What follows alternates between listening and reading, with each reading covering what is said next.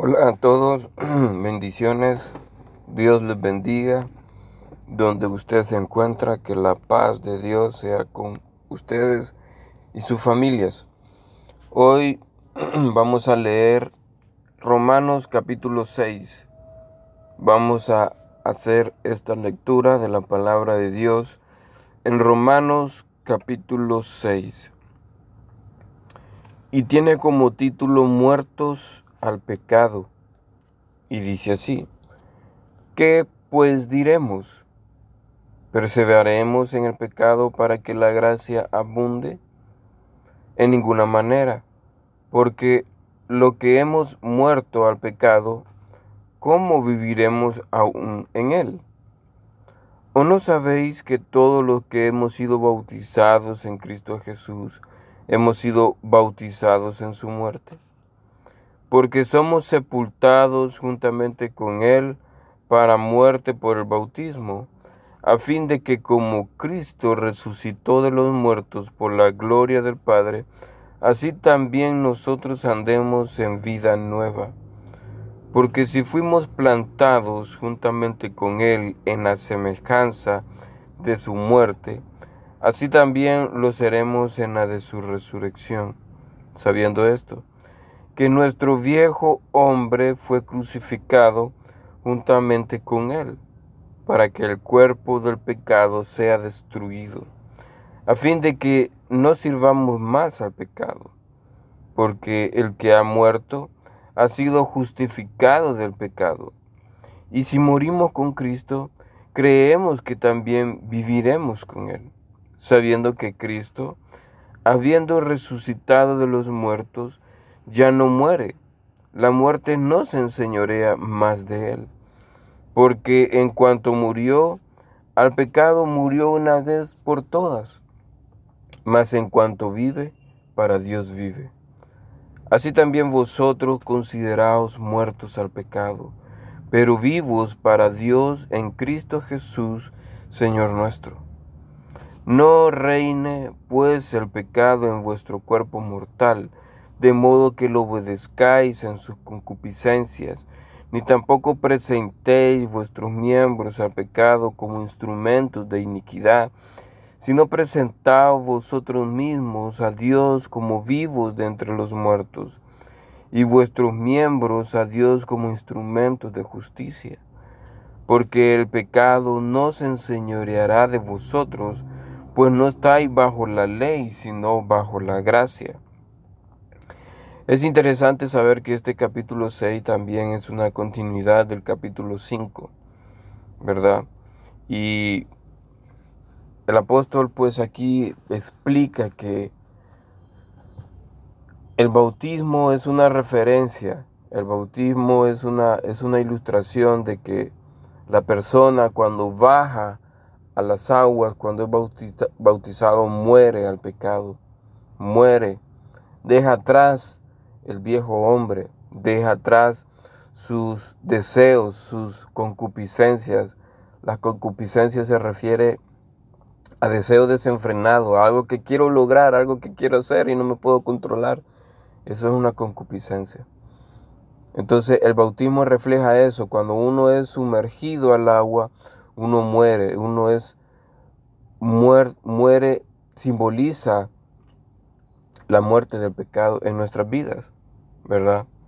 Y el apóstol dice, ¿cómo viviremos en el pecado? No se puede. No se puede hacer eso. Nosotros fuimos plantados juntamente con Él. Y así lo vamos a hacer en la resurrección, ¿verdad? Si creemos en Él, si confiamos en Él, si nuestro corazón está dispuesto a creer en Él.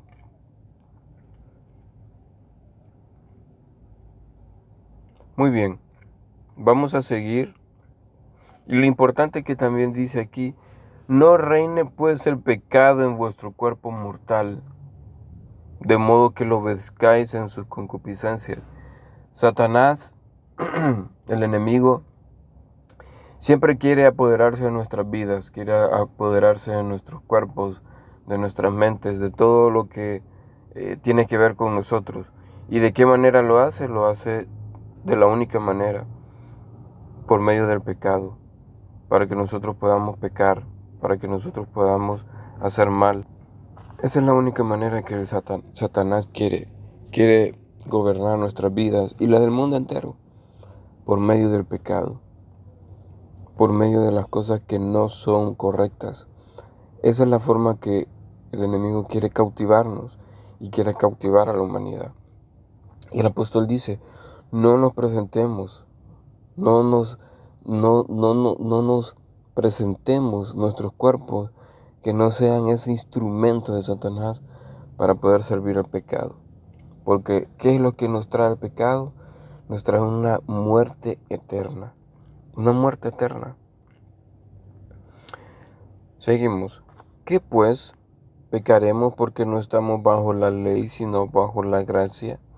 En ninguna manera. ¿No sabéis que si os sometéis a alguien como esclavo para obedecerle, sois esclavos de aquel a quien obedecéis, sea del pecado para muerte o sea de la obediencia para justicia? Pero gracias a Dios que, aunque erais esclavos de pecado, habéis obedecido de corazón aquella forma de doctrina a la cual fuisteis entregados, y libertados del pecado, vinisteis a ser siervos de la justicia. Hablo como humano, por vuestra humana debilidad, que así como para iniquidad presentáis de vuestro miembro para servir a la inmundicia y a la iniquidad, así ahora para santificación presentad vuestros miembros para servir a la justicia. Porque cuando erais esclavos del pecado, erais libres acerca de la justicia. Pero ¿qué fruto tenías de aquellas cosas de las cuales ahora os avergonzáis? Porque el fin de ellas es muerte. Es lo que les decía. El pecado tiene como único fruto muerte. Satanás lo único que nos ofrece es la muerte. Es una muerte eterna. Es lo único. Nosotros, si decidimos ser hijos de Dios, seremos hijos, esclavos de Dios, para obediencia, para obtener vida eterna, si lo hacemos de corazón, contrario el enemigo. Mas ahora habéis sido libertados del pecado y hechos siervos de Dios. Tenéis por vuestro fruto la santificación y como fin la vida eterna, porque la paga del pecado es muerte, mas la dádiva de Dios es vida eterna en Cristo Jesús, Señor nuestro. Mas el regalo de Dios es vida eterna en Cristo Jesús, Señor nuestro. Es el regalo de Dios, vida eterna. Y yo te quiero decir que cree en el Señor. Cree en el Señor Jesucristo. Cree en Él con todo tu corazón, acéptale. Acepta al Señor Jesucristo en tu corazón y Él te, y Él te dará vida, Él te dará paz en medio de todo este problema mundial, en medio de enfermedad, en medio de, de dificultad familiar, en, en medio de todo, el Señor va a estar ahí para cada uno de nosotros. Tengamos fe y te digo, cree en el Señor Jesucristo y Él estará contigo hoy y siempre.